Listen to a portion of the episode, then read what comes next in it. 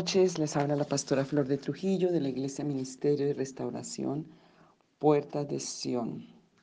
Seguimos en este tema profundizando cada uno de estos temas para nuestra total libertad y liberación en Cristo Jesús.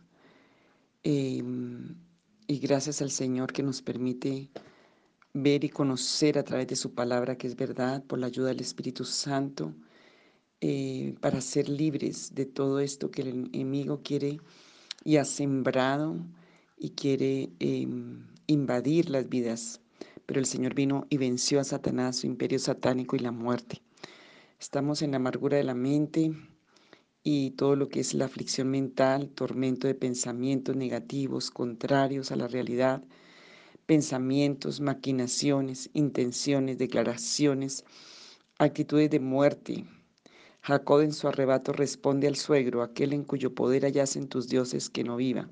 Tantos arrebatos de palabras que han llevado a muerte, que han llevado a, a tantas consecuencias. Y tienes que repasar y revisar en tu vida em, tantas consecuencias porque hemos vivido en insensatez y en necedad, no en una vida de sabiduría. Y les quiero recordar que la sabiduría, allá en, Proverbios, nos dice que cuando nos burlamos de la sabiduría, cuando la menospreciamos, ella también se burla y ella también nos menosprecia. Entonces, cuando ya enfrentamos estas consecuencias es cuando tienes que ir en una actitud de arrepentimiento, de quebrantamiento, de buscar el perdón y la liberación en Cristo Jesús. Mm, todo lo que se hace con violencia. Mira tanta violencia que recogen los hijos, que es la violencia de los padres, amenazas, palabras, em, todo eso que se queda en el inconsciente, en la conciencia, pero que el Señor vino a sanar, a restaurar y depende de todo lo que es el arrepentimiento, el reconocimiento e ir al Señor con una actitud de, de fe primero que todo, de buscarlo a Él, de entregarle a Él porque una de las causas muy fuertes de la amargura es todo lo que tiene que ver con idolatría, con puertas abiertas al ocultismo, al espiritismo, la idolatría que hacemos y todo eso tiene que ser arrancado. Entonces, todo lo que es gritería, maledicencia, malas palabras, toda esa dureza, esa, como dice allí en, Salmos 6, 3 y Romanos 3, 14, mmm, muchas veces ni siquiera es con la palabra, con la boca, sino con nuestras expresiones no verbales, con nuestro cuerpo, con nuestro rostro, con nuestras actitudes. Y vamos a ver hoy también la amargura del espíritu. No solamente la amargura entra al alma, sino que entra al espíritu, amargura de espíritu y amargura del espíritu. Em, en esta, más que todo, se maneja o se evidencia esa irritación incontrolable, agresividad, cólera que llamaríamos como un extremo o enojo o indignación. Por ejemplo, cuando pasa algo y la persona se, sale del borde de lo normal. Mm, culpar a la autoridad o culpar a Dios. Eh, por ejemplo, en la vida de Noemí, que había tomado todas, todas las decisiones que tomó en su carne, presionó a su familia, se fue de la presencia, se fue de la cobertura, se fue a, Moab y eh, estuvo tan llena de crisis, de tragedias, de pérdidas, de muerte y cuando Noemí, y eso hace perder la identidad. La amargura en el espíritu hace que se pierda la identidad. Noemí eh, permitió que todo ese dolor, que toda esa amargura, estando lejos del Señor, Noemí perdió su identidad y mm, Noemí creo que quiere decir preciosa, princesa, un nombre agradable, pero ella perdió su identidad. Nombre en la Biblia tiene que ver con identidad. Y cuando regresa a Belén, solamente en Belén, espiritualmente es en humillación, en Jesús, en la tierra de adoración, de alabanza, en la tierra del pan que es Cristo, se puede restaurar. Jesús nació en Belén, a él le tocó ir a Belén. Y Noemí, llena de indignidad, de indignación, de amargura de espíritu, Noemí dijo, no me llamen Noemí, sino llamadme Mara. ella misma se auto nombró amargura. Mara quiere decir amargura, llámeme en amargada, porque en gran amargura me ha puesto el Todopoderoso. Dios no nos pone la amargura. Nosotros nos buscamos la amargura andando lejos de Dios, pero la mentira de la amargura, sobre todo en el espíritu, entra para echarle la culpa al Señor y nos transforma el carácter, la personalidad, la identidad. Y entonces ya no te ven a ti como Dios te hizo con sus dones, el llamado, sino te ven amargado y amargada. Y, y yo siempre digo que por más de que hagas muchas cosas, te pongas muchas cosas, trates en lo físico de cambiarte, la amargura siempre va a salir hasta que no las soluciones en tu rostro, en tu semblante, en tu corazón y en tu vida. Ruth, en Ruth 1.20, eh, está esta, esta mm, expresión de Noemí. Jeremías, en Jeremías hubo amargura también en el espíritu por todo lo que le tocó sufrir y vivir a, Jeremías por el llamado y por lo que le tocó vivir, el dolor que le tocó vivir. Jeremías se exalta y expresa al Creador me sentí solo porque me llenaste de indignación. Jeremías 15, 17. Fue una expresión de una amargura en el espíritu muy profunda, igual que Job. En Job 27, 1 al 2 se ve cómo el profeta y Job sacan esa amargura de espíritu tan fuertemente que ha estado en su espíritu. El hacer actuar contra la voluntad que que la persona contra su voluntad como personal. Por ejemplo, el profeta Ezequiel dice que el Señor lo llevó en, en el capítulo 3.14 en la amargura de espíritu a cumplir un propósito. No era nada fácil lo que le llamaba el Señor a hacer a Ezequiel, ir a profetizar a un, pueblo que estaba cautivo, que estaba amargado, que estaba sin esperanza, que no veía a Dios, que estaba bajo juicio de Dios. Eso no es nada agradable de cumplir. Y el profeta no quería, pero él dice que el Señor que él lo llevó en la amargura del espíritu. Y Ezequiel argumenta, me tomó el espíritu y fui en amargura, en la indignación de mi espíritu, pero la mano de Jehová era fuerte sobre mí. O sea que el espíritu se indigna. Y cuando hay indignación en el espíritu, hay irritación incontrolable, agresiva, enojo, cólera, una Noemí que se cambia su identidad, un profeta Jeremías que le dice a Dios que lo, le ha llenado de indignidad, lo mismo Ezequiel, Job. Por ejemplo, cuando los hijos hacen cosas sin consentimiento o bendición de los padres, como le sucedió a Isaac y a Rebeca, el hijo Esaú tomó mujeres eteas como esposas y fue amargura de espíritu para ellos porque había una, un problema familiar, una división familiar, porque Isaac prefería a Esaú y Rebeca prefería a Jacob. Y em, la venganza de Esaú sobre Isaac y Rebeca por haber bendecido a Jacob fue que él hizo algo que era amargura para sus padres y fue conseguir las mujeres malas para que fueran amargura de espíritu para sus padres. Y Rebeca, eh, si Rebeca muere sin volver a ver a, Jacob, y estas mujeres se convirtieron en amargura de espíritu para ellos, en dolor, en, en tanto sufrimiento. Las deudas, las enfermedades, las adversidades generan lo mismo. Primera de Samuel 22.2 habla de David, el propio rey David, estaba lleno de amargura de espíritu y se le pegaron todos los amargados de espíritu y se volvió, era un pandillero con varios amargados de espíritu. Entonces, endeudados, enfermos, con mucho, mucha amargura en sus vidas. Eso lo vemos en 1 Samuel 22, 2, porque esos males se pegan, esos males buscan y se unen. Entonces siempre le digo en las relaciones, si me te estás quejando de que tu esposa es una amargada o que tu esposo es un amargado, revisa tu amargura porque estás en el mismo abismo, porque una cosa llama a la otra. Las prácticas de ocultismo que tanto hablamos en estos audios infectan al espíritu.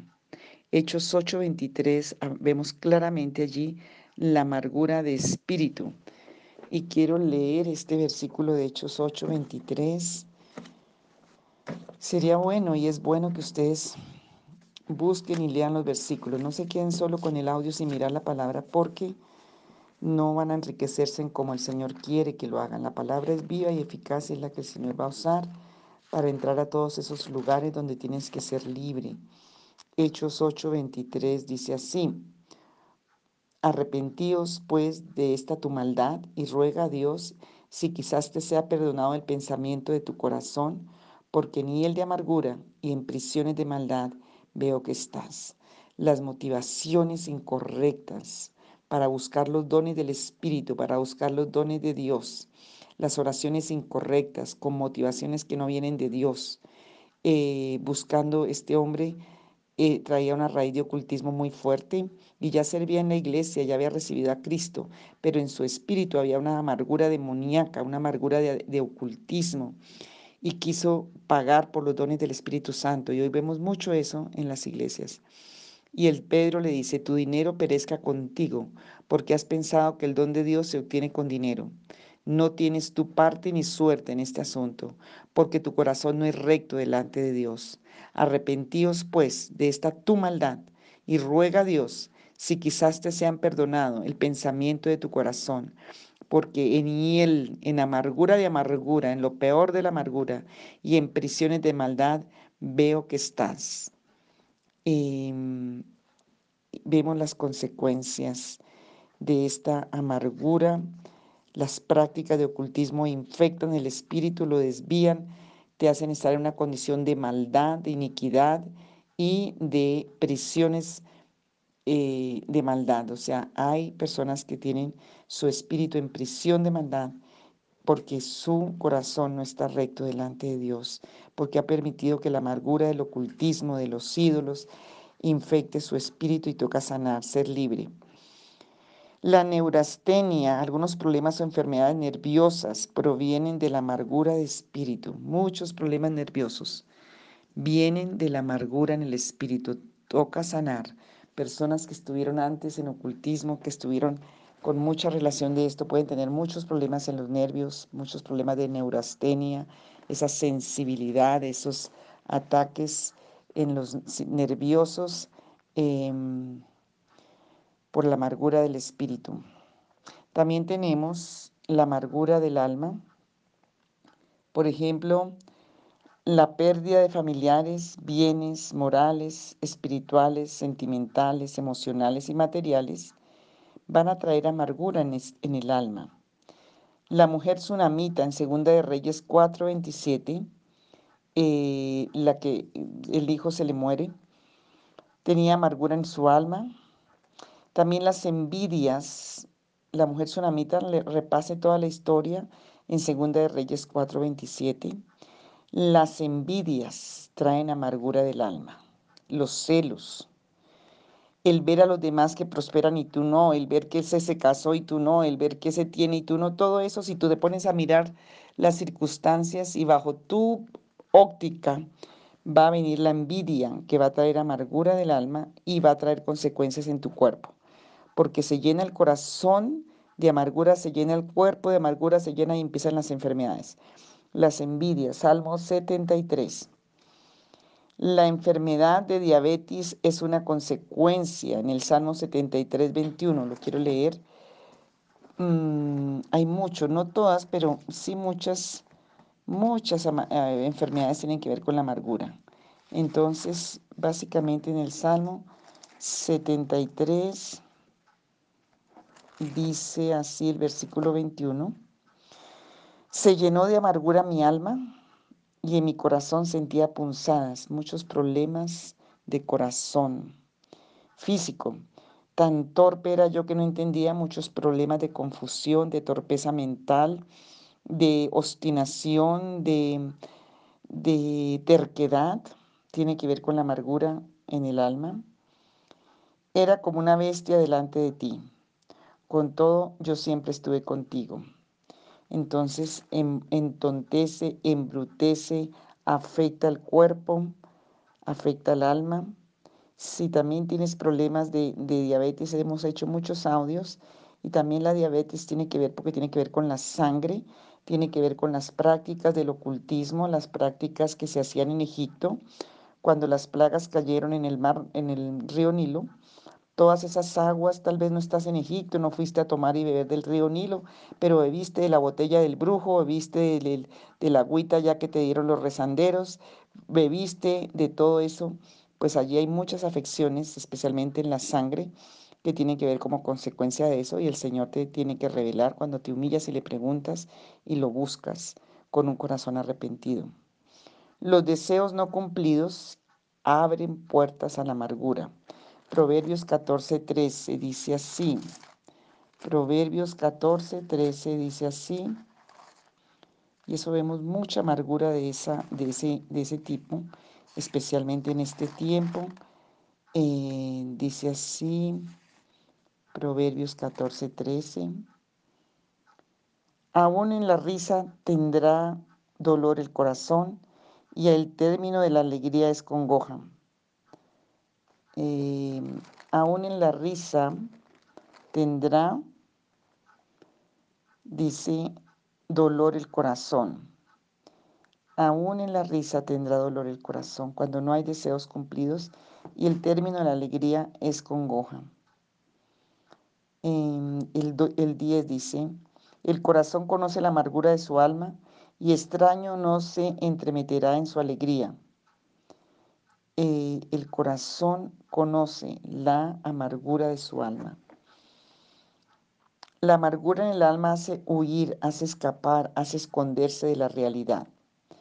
Miremos Isaías 38, 15 al 17. Isaías 38, 15 al 17.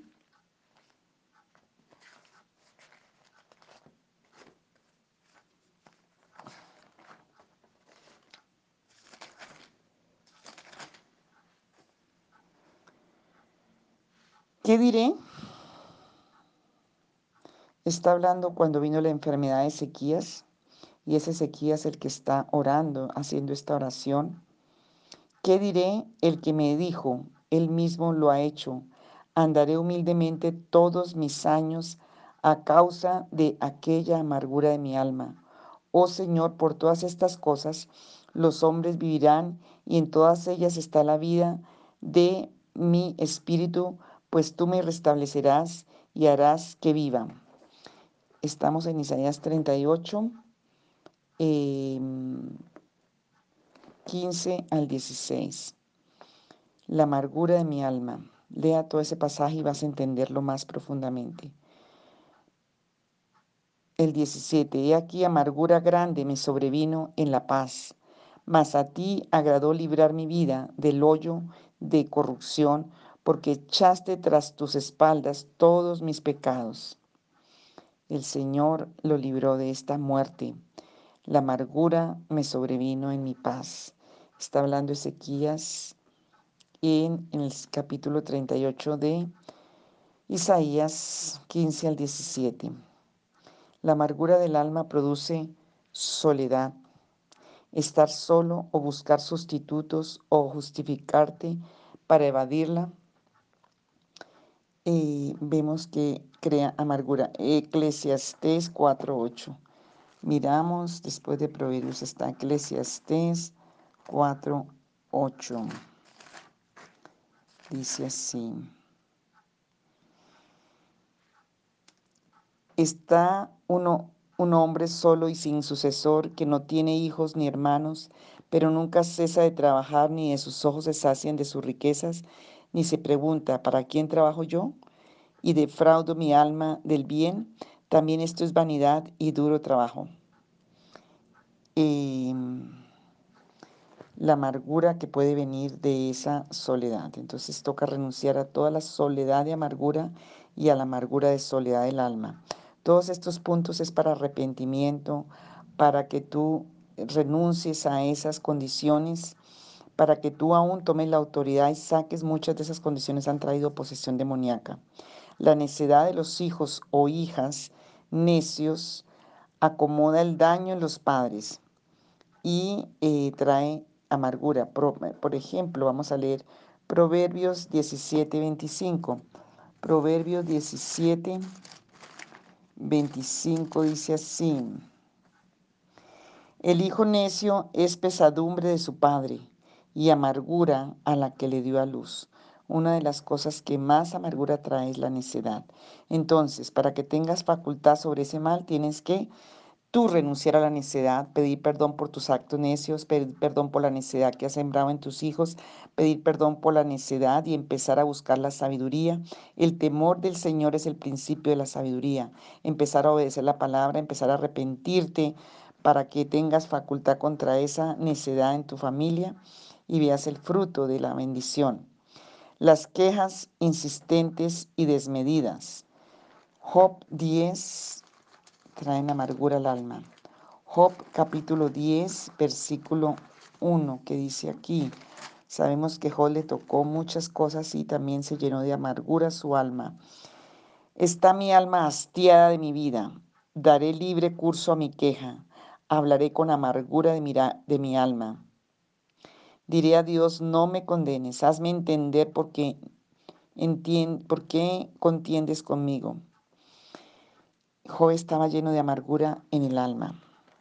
Las quejas, revisa tu vida. Tanta quejería, tanta quejería. Hay personas que no oran, sino que entran a quejarse porque están llenas de amargura.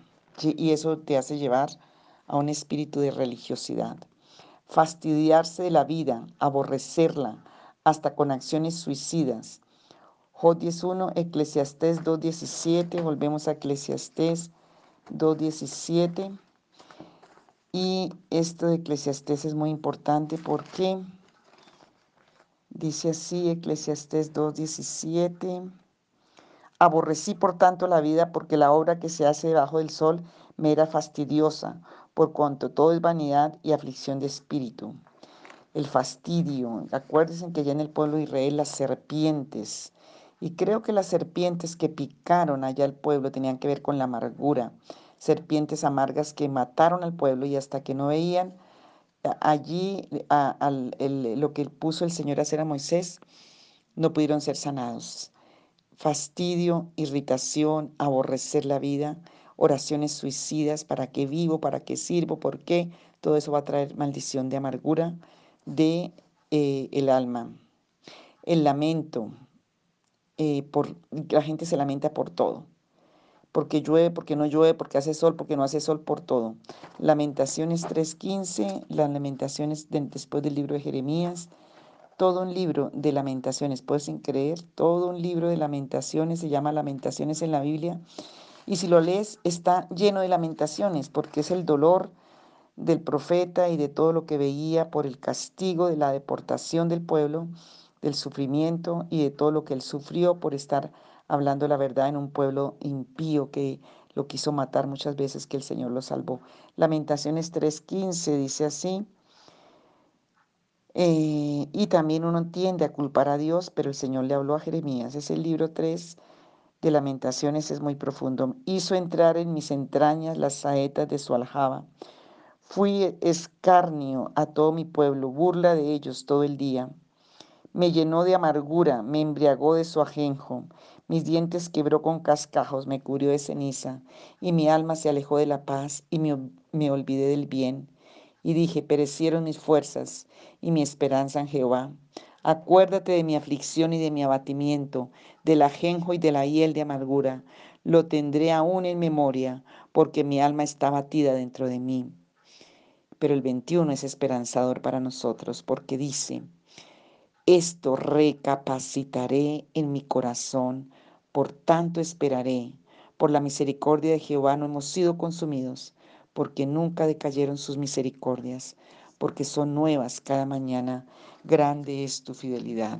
Señor, yo te pido que por esas misericordias, Señor, grandes y maravillosas, por tu poder, por tu amor, por tu verdad, ministres cada vida en esta hora, que tú arranques. Tú estás metiendo el hacha a la raíz del árbol para arrancar todo lo que está como un cimiento falso, dañado, contaminado. Señor, que está usando Satanás para destruir las vidas, las generaciones, para no dejarnos vivir en la gracia, en el favor, en la bendición, en la restauración, en la sanidad de cumplir el propósito. Yo te pido que reveles a cada vida, quitas esos mecanismos de defensa, de autoprotección, de negación, como lo primero que hace el ser humano cuando está como siendo confrontado en peligro es negar la realidad. Señor, arranca toda esta amargura que por tantas formas ha entrado a las vidas, a los corazones.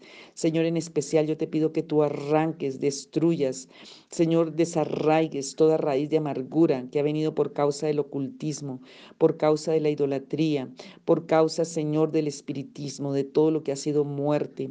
Señor, tú viniste y diste tu vida, moriste en la cruz del Calvario por nosotros, tomaste el cáliz de la amargura, el ajenjo de la amargura, en el espíritu, en el alma y en el cuerpo.